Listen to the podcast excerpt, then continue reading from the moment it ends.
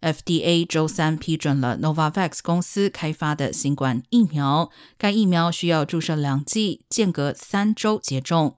与辉瑞或莫德纳的 mRNA 疫苗以及强生的腺病毒载体疫苗不同，Novavax 是以蛋白质为基础的疫苗。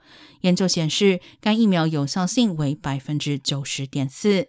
Novavax 并在七月初宣布，其疫苗对目前流行的变种 BA 四与 BA 五有广泛的免疫反应。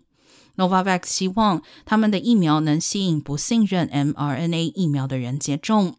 目前，美国人有大约百分之二十二的人口从未接种过新冠疫苗。